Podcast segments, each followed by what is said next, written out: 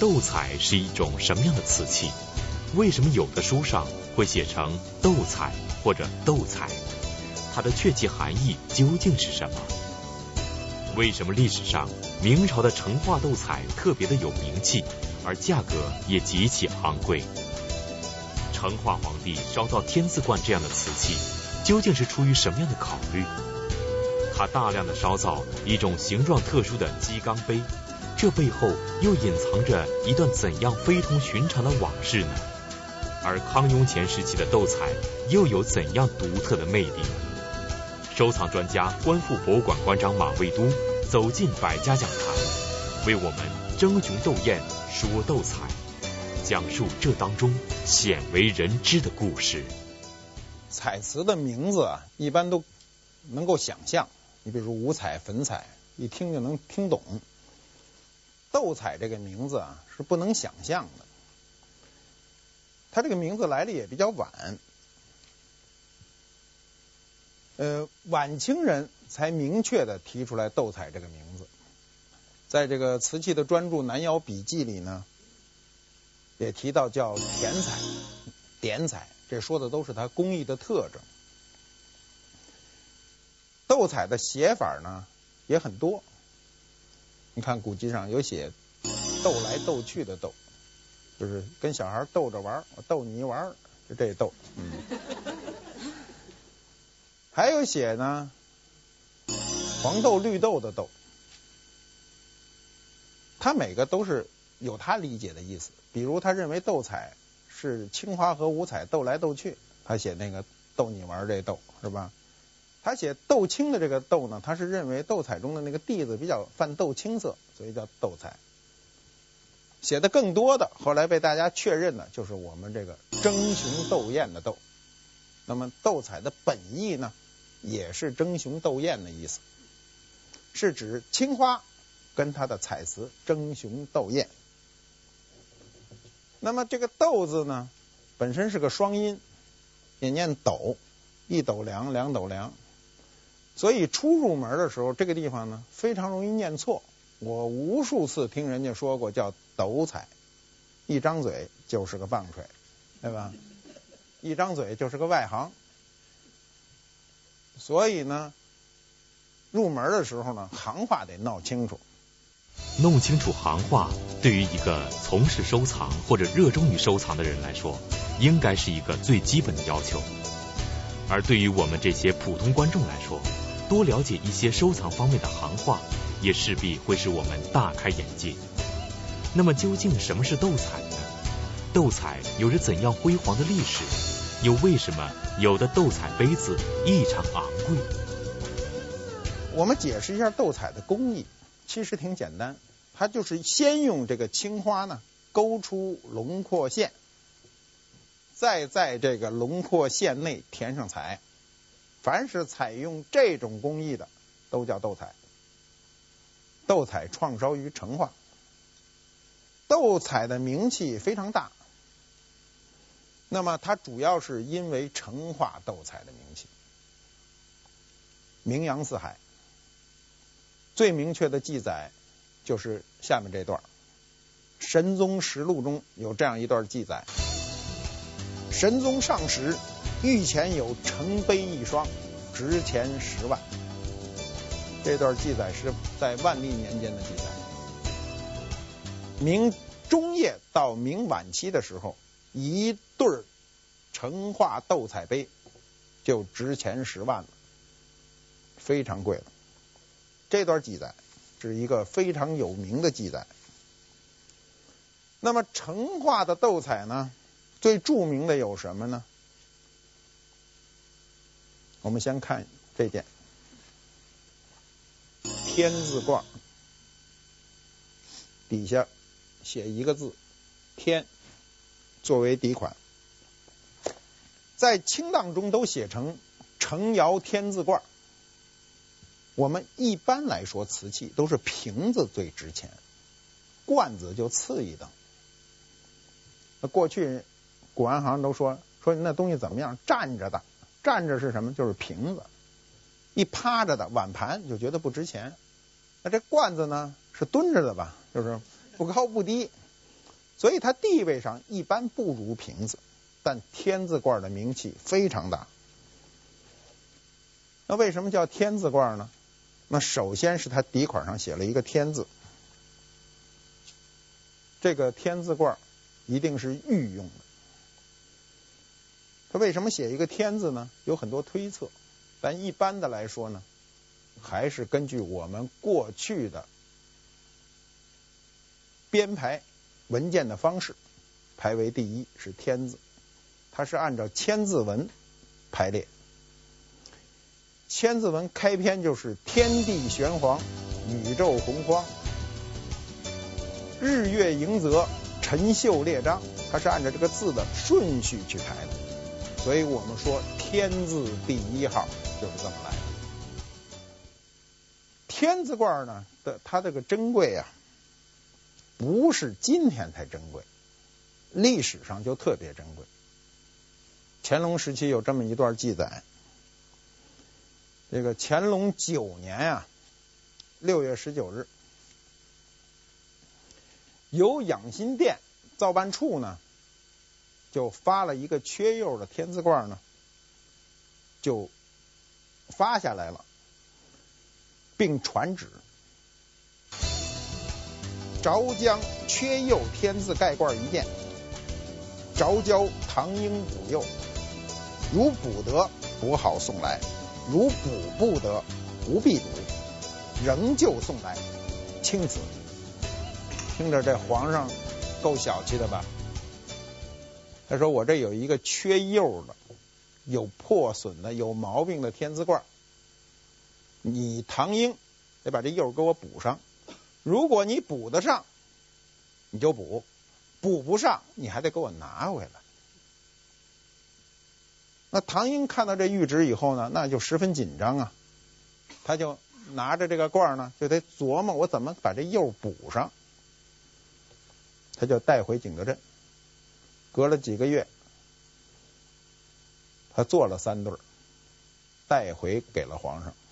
他想来想去，他就说：“我不敢冒昧的补釉，那么我就带着这个东西回到了窑厂，照着这个样子。”给老太爷做了三对，做了三对，然后写了这封信，一并连原罐送回故宫，然后呢，抚请皇上锐见，说皇上您那一双慧眼，好好看看吧，看我仿的这个跟原来那个意思是不是差不多？奏折呢都是皇上看的，皇上就很重视这事儿，看完唐英的奏折。大笔一挥，写了一个字儿“懒”，就是我看过了。天字罐是成化首创，因灌笔写了这个“天”字而闻名。它的特征呢是无蓝无框。你知道我们过去写“大清乾隆年制”“大清康熙年制”，不是加双蓝圈，就是加一方框，容易有有蓝有框。要不然呢，就是这个篆字自行形成一个方框。但只有这个天字，就落一个字，无蓝无框。明代从万历起呢，康雍乾三朝屡见仿品，一直在仿天字罐。由于天字罐异常珍贵，从而人们便热衷于从事天字罐的仿制，长此以往，乐此不疲。那么这天字罐究竟有什么稀罕之处呢？它又有着什么具体的用途呢？我买过这种仿制的天字罐，买过很多，民窑的也大量的。青花罐底下就写一天字，它主要是名气大，全世界仅存十余件。北京故宫、台北故宫、东京、伦敦这些大博物馆里都可以看到。那么五百年来呢，天字罐呢蒙上了一层神秘的面纱。那么谜在哪儿呢？第一个事儿就是它的用途，我们至今就不知道它是干什么用的。那么就有以下的推测：有人认为它是装酒的酒具。证据是什么呢？从上个世纪七十年代到八十年代，景德镇的成化斗彩出土了很多酒杯，但没有发现铸酒的酒具，也出土了这种天字罐，所以有人认为这就是装酒的酒具，储酒罐，外形上有点像绍兴黄酒。你们想想，绍兴黄酒的罐是不是跟这个有点类似？就是口小一点。那么第二个用途是什么呢？有人认为它是祭天用的，所以他写了一个天字。祭祀用的瓷器，皇家祭祀。那我个人认为这些解释呢，目前都没有证据。都有点牵强。历史上的谜呀，有时候是永远的谜，没有必要非得把它解释出来，尤其没有必要在你没能力解释的时候生要解释。咱能解释就解释，解释不了呢，也不必勉强解释。成化的这个天字罐的纹饰呢，有海马纹，有花草纹。唯独没有人物。天字罐呢，是一个非常少的瓷器品种，对于收藏者来说呢，有时候请毕生精力都不可能碰见过一件。但让我碰见过一件。二零零一年，苏富比在伦敦拍卖，有这么一件罐子。这件罐子呢，行话叫剃头的。所谓剃头，就是它上面这一部分破损了以后呢，被人为的磨平。我看到这个罐子的时候呢，我一看，我说哟，一剃头的天字罐啊，剃头的就很难找的，也没有盖儿，缺盖儿，剃头，出现在伦敦的拍卖会上。那么我一个朋友就跟我商量说，这东西能不能买呀？我说太能买了。标的很低很低的价钱，几万块钱。我说人一生中可能就这一次机会能碰见天字罐，然后他就摩拳擦掌的呢，就准备好了钱就去买。那么那天我在北京，我不在伦敦，他也不在伦敦，他在美国。那个罐子在伦敦，三方电话通话，然后整个拍卖过程进行了七分钟。你知道一个一个人往上加价，加到七分钟就是天价了。我在一个餐厅的外面顶着寒风，因为屋里太吵听不见，然后在电话里不停的叫价，最终也没有买下。这个罐子呢，卖了七十五万英镑，残器，大概合一千万人民币。谁买的呢？是一英国老头。在曼彻斯特附近的一个小古董店里，花了一千镑买到手的，没有人认。后来这个故事传出来以后，很多人都钻到各种小店里去找天字罐去了。如果这个天字罐当时没有伤残，是个完整的，当天就是一个新的中国瓷器的世界纪录诞生，因为它残的非常厉害。还造成了这样一个高价。后来我那朋友就觉得很惋惜呀，电话里跟我没完没了的说呀，然后我就安慰他呀，我说买不着拉倒。那我觉得收藏你跟你心爱之物擦肩而过是一个最平常的事儿了。那大量的时候你都不可能买到这个东西。你再有财富，在世界所有的艺术品面前，你的那个钱是沧海一粟。所以收藏呢，一定要保持一种平常心，能买到我就高兴，买不到了我参与了我也高兴。凡事都能保持一颗平常心，这可以说是了不起的人生境界。然而这并非每个人都能够做到，但我们如果有意识地朝这个方向努力，我们就会不断地取得进步。其实成化皇帝不仅首创了天字罐。而且还大量的烧造了一种形状奇特的杯子——鸡缸杯。那么，这又是怎么一回事呢？广告之后，请继续关注。您现在收看的是《百家讲坛》栏目。说起陶瓷的鉴定、收藏与辨伪，我们很多人便会精神抖擞，兴味十足。这里边确实是风光无限，充满诱惑，但同时也布满陷阱，险象环生。一个陶瓷鉴定专家坚持说真话，他为什么反而不受欢迎，被人轰走了呢？一只普普通通的小碗，为什么有人却要多花费九十九倍的价钱，才能将它买到手，并且还自鸣得意呢？而一个人平时参加了很多陶瓷鉴定方面的培训班，为什么到实战时却一筹莫展，不辨真伪呢？有些人手中拥有的是妖怪，也就是主观臆造的文物，为什么却执迷不悟，还自以为拥有的是宝贝呢？收藏专家、观复博物馆馆长马未都走进百家讲坛，为我们精彩讲述陶瓷的收藏与辨伪，揭示这当中的收藏要领与辨伪秘籍。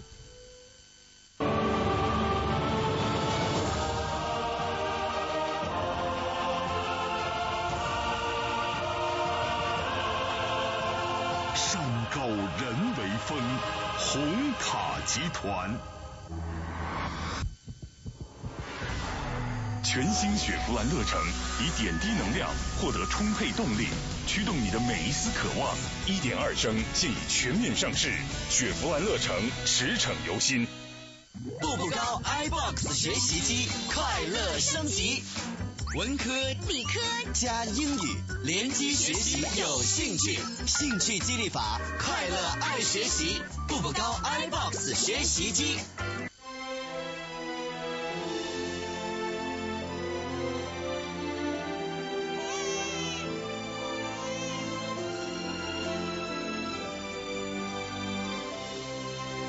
七匹狼男装。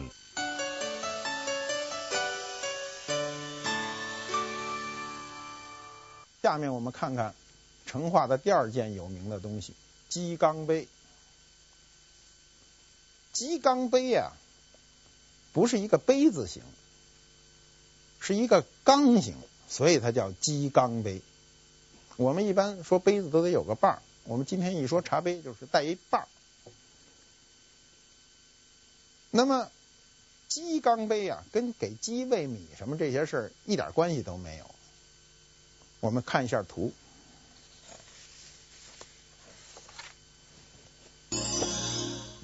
这就是著名的成化鸡缸杯，像一个比较浅的水缸。鸡缸杯啊，很小一点。说万历皇帝御前有成杯一双，成杯就是这鸡缸杯。万贵妃的故事，我们在讲青花的时候讲过了。她大成化皇帝十七岁，一说她大成化皇帝十九岁。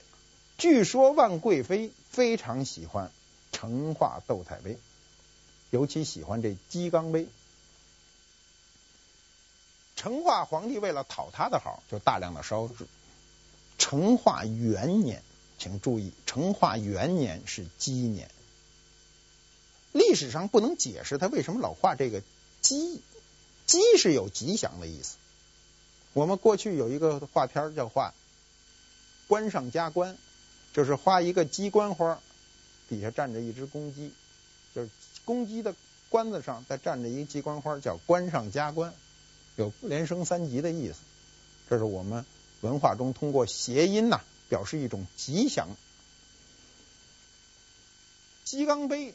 基本上跟吉祥有关了，但是像这样大量的在瓷器上画，仅这一朝后面成化以后再画都是仿成画，比如乾隆时期也画了很多，但是都是仿成画的，或者说受成化的影响。成化皇帝为什么喜欢斗彩呢？他的性格使然。我们讲过，成化皇帝是一个内心非常柔弱的皇帝。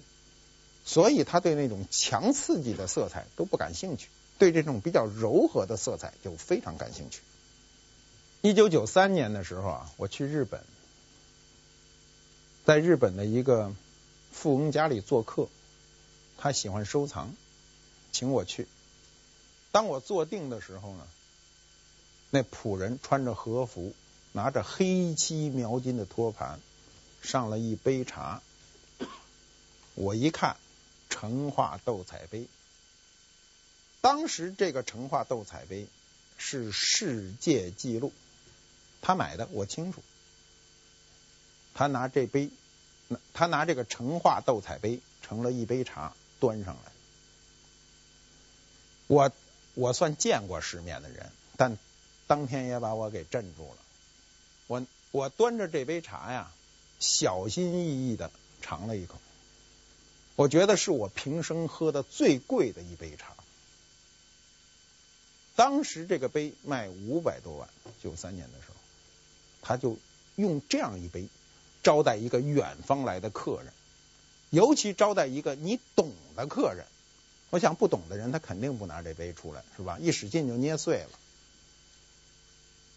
我觉得一个日本人，他拿出这样一个杯招待你，是种对中国文化的一个尊重。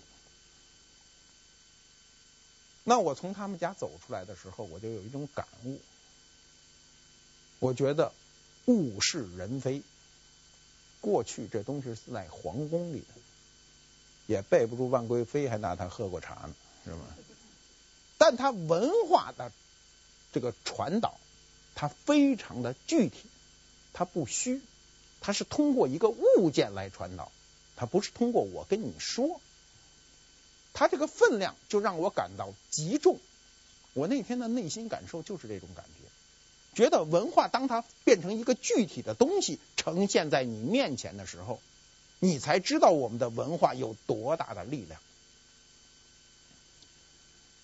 文明的坐标在这一瞬间，我看得清清楚楚，它有多高。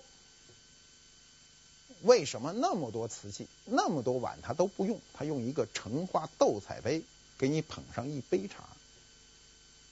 他知道。这个瓷器的文化，这个中华文化的力量，在一个中国人面前的分量，这是一个日本人对我们陶瓷的理解，让我深受感动。你想想，成化斗彩杯啊，在晚明的时候就值钱十万了，今天能值多少钱呢？我们不知道。原因是什么呢？成化斗彩杯基本上都是在博物馆内，在故宫，台北故宫。北京故宫也有，谁要想看就到故宫去看，别的地方基本上见不到。经过马未都先生的讲述，我们知道了为什么很多人对于成化斗彩杯情有独钟了。那么，既然成化瓷是如此的珍贵，如此的有名气，人们又如何能够加以鉴别呢？它有没有鉴定的绝招呢？过去有一堆绝招。历史上所有写书的人都把自己的绝招写出来了，但绝招一写出来就不是绝招了，马上就有人从另外一面把它攻破。那么最后呢，绝招呢剩了一招，到今天没人攻破。成化斗彩中有一个，你看到一定就是真的的，这么一个古代的特征，就叫姹紫。我们先看图，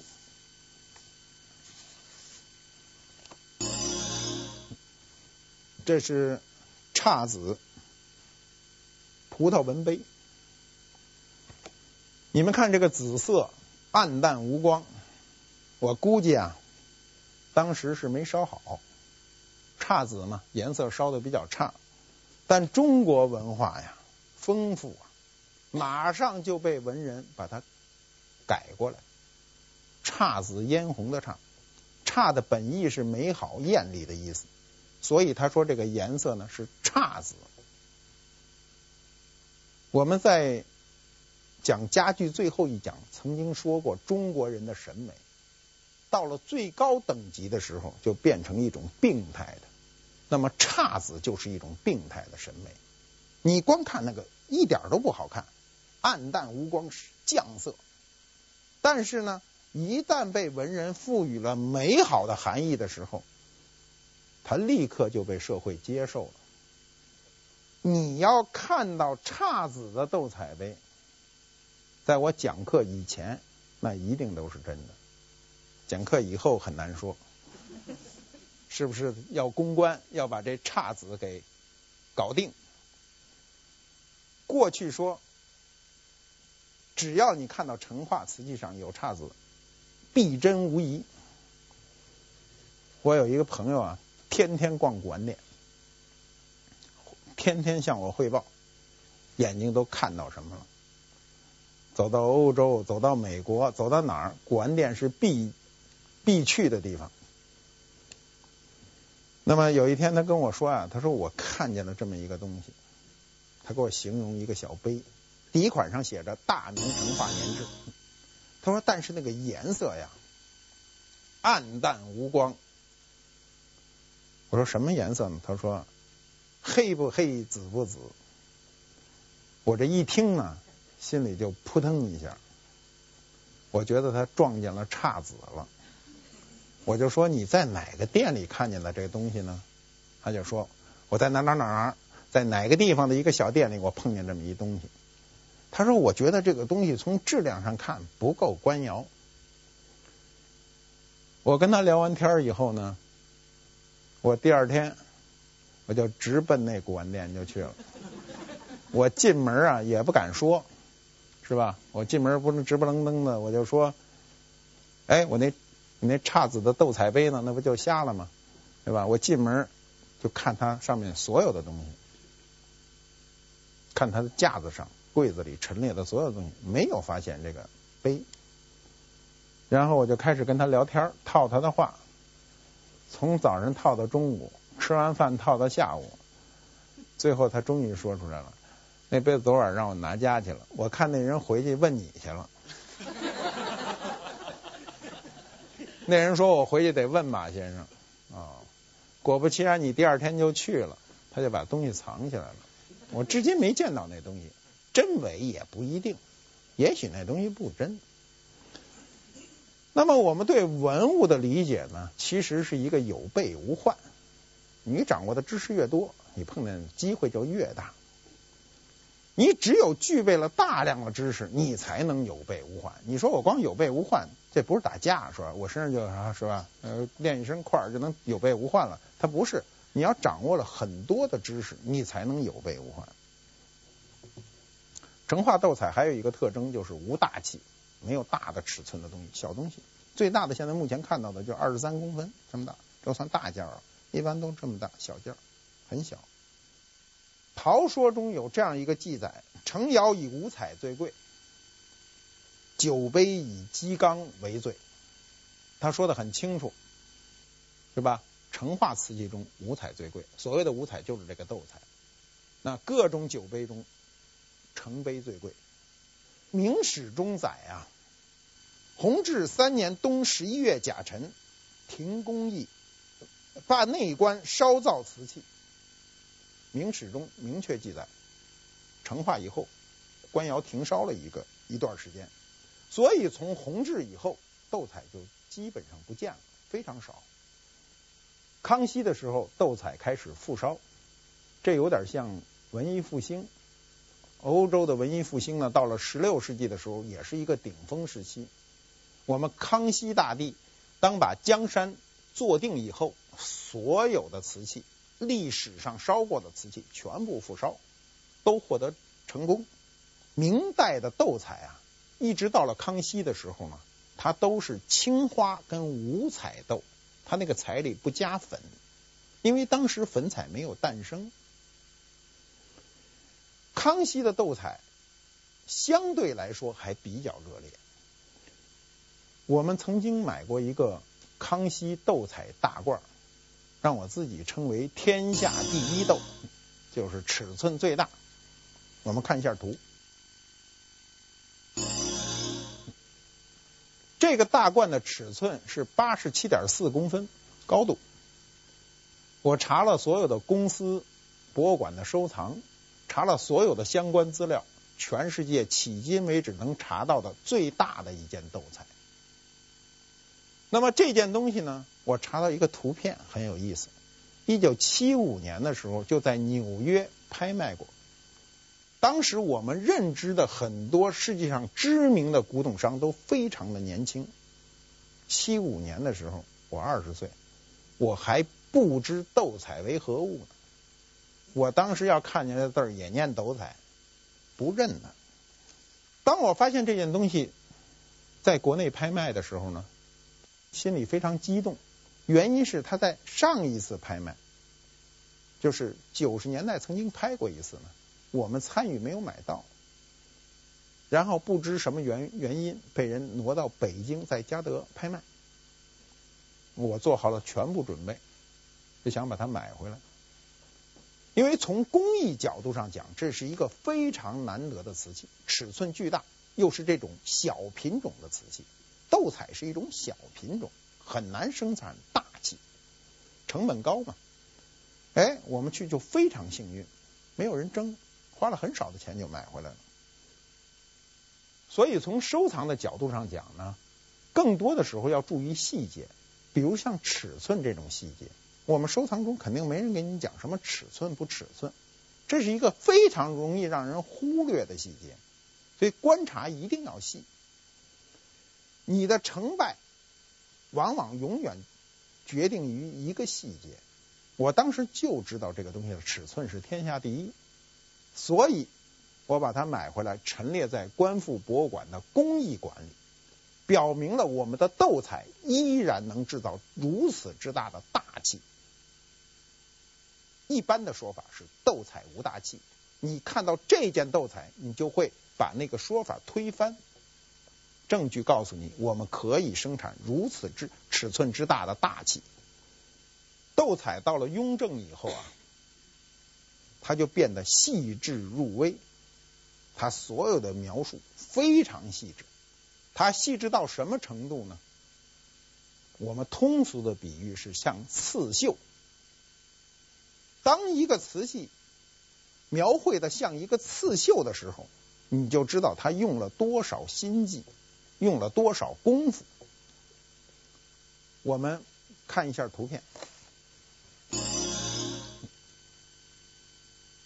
雍正的龙凤纹斗彩大盘，远看就更像刺绣。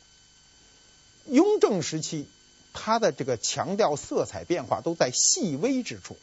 色彩运用极为丰富，我们都知道刺绣啊，它的表现就是颜色的表现。你跟搞刺绣的人一聊天，他就说我用了多少种颜色的丝线。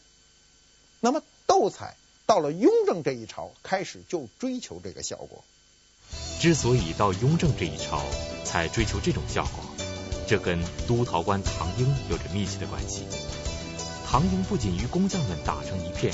很快使自己从外行变成内行，而且还从方方面面来关心工匠的疾苦。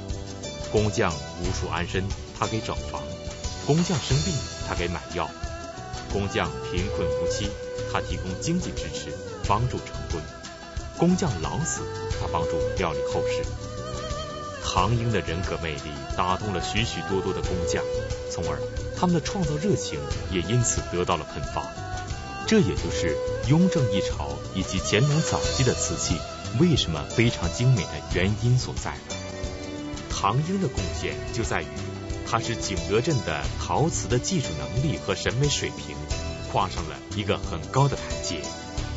广告之后，请继续关注。您现在收看的是《百家讲坛》栏目。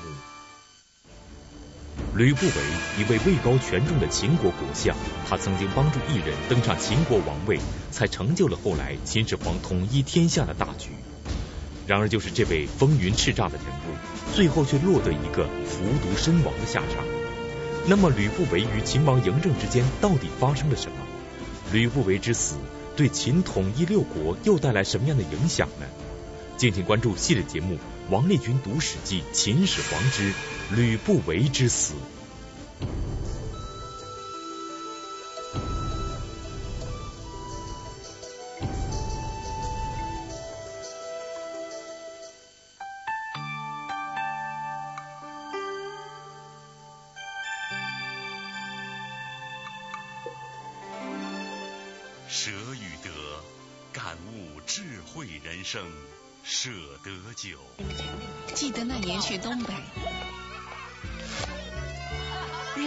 饺子，热乎的东北味儿，状元东北饺，正宗东北味儿。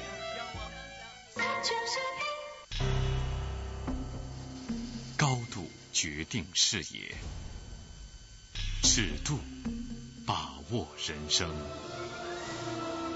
中央电视台科教频道广告由上海中视国际广告有限公司独家代理。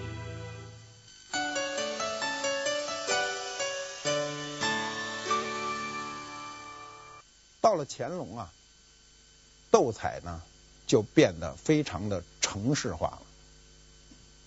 他已经不再进取，不再创新，他的形式大于内容，他非常强调图案化，画的很规范就行了，不再强调创新。这是社会发展的一个规律。一旦社会富足以后，开拓精神一定不足，寻求四平八稳。社会的规律就是这样。我曾经碰见过一个。成化斗彩大盘，这是很早以前的事情了。我那时候还非常年轻，在一家公家的收购部坐着，跟他们聊天。我那时候很多知识都是跟人家聊天聊来的，那么我就坐在人家的收购部里聊天。当时北京的这种能够收购文物的地方凤毛麟角。我就有一天在聊天的时候呢，进来一对男女，小年轻，那时候是八十年代中期，背着一个军用书包，打开以后掏出了一块乾隆斗彩大盘，我一看呢，就眼睛一亮，他们要卖，收购部要买。收购部的工作人员拿回去呢，在后面呢嘀咕了一会儿呢，出来跟他说：“这个大盘子啊，公家收购啊，给八十块钱。”那时候八十块钱听着比今天多多了啊，今天八十块钱就不算钱了。我当时心里就砰砰直跳，我希望这个人不卖，他要不卖呢，他就走出门呢，我就会追出去。跟在他的后头，我说我加点钱能不能买回来？然后那女孩就说：“我们想怎么也值一百块吧。按照规矩啊，我是不能截胡的。我坐在别人的地方，我不能冲上去说那一百块我给了，你把这东西给我吧。那我以后就再也别进人家的门了，对吧？不规矩。那我就不能说话，只能看着这个事情的发生。”然后呢，那个收购员就说呢：“你放心，公家不会少给，不坑人。”然后这个女孩和那个男孩嘀咕了半天，他们说：“我们为了结婚，还是卖了吧。”就把这块盘子八十块钱就卖掉了。当时我心里那难过呀，他是不知的，这么大一块官窑盘子，很便宜的就卖掉了。我们有时候要知道，人一生中都要遇到这样那样的困难，你不就是为了结婚吗？你结婚再困难，也不差这八十块钱。有时候困难要咬牙坚持过去，度过黑暗，即是光明。如果这盘子到今天，我估计一个连的人结婚都够了。由于斗彩的烧造成本非常高，它还高于五彩。它因为它那个填彩的过程非常细致，它不能出那个轮廓线，所以填的非常慢。乾隆以后呢，它又加金加粉。我们说了，在康熙的以前，斗彩是青花跟五彩斗。那么乾隆以后就出现了青花跟粉彩斗。嘉庆以后。国力衰竭，所以斗彩几乎就不再生产。除了官窑有少量的器物，基本上民间就不再生产。不像我们能够看到的康雍乾三朝有大量的民间的斗彩存世。斗彩啊，在这个彩瓷所有的品种中呢，以柔和文雅著称。这个通关它的总体的存世的数量。它仅比珐琅彩多，主要原因就是它的工艺复杂，这个生产量小。斗彩的魅力，当朝人不如后面的人注意，就是它的魅力在当朝的显现程度不如后来人的总结。晚清以后，通过文人对斗彩的总结呢，斗彩就逐渐成为了单独的一支，包括名字就把它剥离出来了。除了成化斗彩声名显赫之外，康乾三朝的斗彩是我们彩瓷文化中最灿烂的一支。正是这一支呢，充分的表达了中国人在某一个时期的一个文化追求。跟它后面出现的珐琅彩是西方文化对中国文化的一次冲击。那么我们下一讲就讲珐琅彩。谢谢大家。更快、更强、更优，奥优。Very good，奥优乳品。秦始皇虽然是中国两千多年封建统一王朝的开创者，被称为千古一帝，但是他在登上秦国国君之位的时候只有十三岁，他的权力被母亲赵姬所掌握着。那么，赵姬究竟是如何走上秦国政坛的呢？秦始皇又是如何夺回属于自己的权力的呢？敬请关注系列节目《王立群读史记·秦始皇》第九集。赵姬之乱。